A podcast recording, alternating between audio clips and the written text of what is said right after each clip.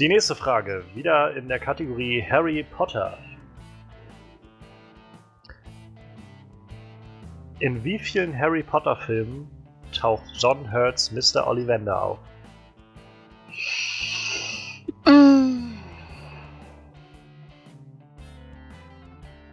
Ähm.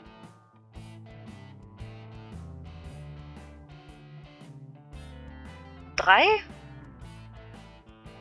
Das ist richtig. Wow. War das geraten oder hast du zusammengerechnet so überschlagen? Also ich habe so Welchen? ein bisschen von Dings passiert. Also ich war gerade sehr, sehr unsicher, weil er ja im Buch im vierten Teil, glaube ich, nochmal vorkommt.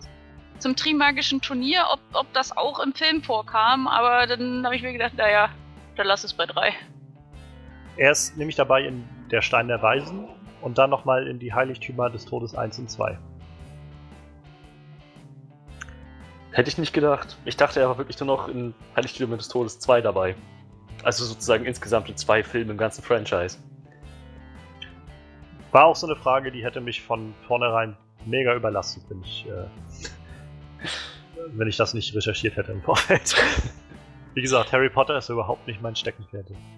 ähm, Frage Nummer 7 in der Kategorie Schauspieler. Nenne mir zwei Schauspieler oder Schauspielerinnen neben Samuel L. Jackson, die sowohl in einem Star Wars-Film als auch in einem Marvel-Film zu sehen waren. Äh, sowohl in einem Star Wars als auch in einem Marvel-Film. Mhm. Äh. Oh, Jane. Ähm. Natalie Portman? Ja, Ähm. Oh Gott.